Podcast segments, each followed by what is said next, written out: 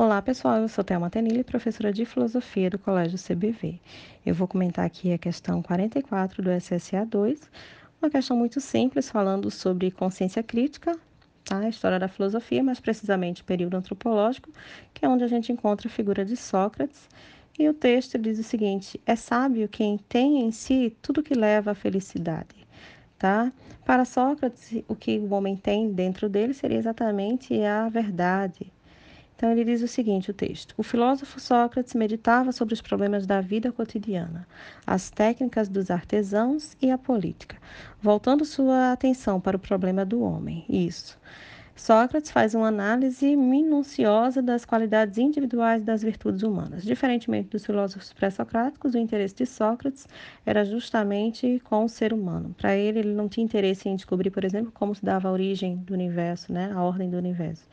Para ele, a preocupação maior seria a, a virtude, as virtudes humanas. Tanto que ele valorizava a, o oráculo, a inscrição do oráculo de Delfos, que dizia que o homem deveria conhecer a si mesmo.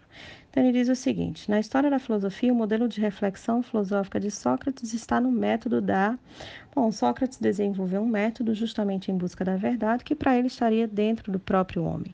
Só que ele só vai ter acesso a essa verdade no momento em que ele reconhece sua ignorância, que era por meio da ironia, e a segunda parte do método seria a maiêutica, que seria o parto das ideias, né? Ele colocar para fora essa verdade mediante o uso da razão, mediante a reflexão.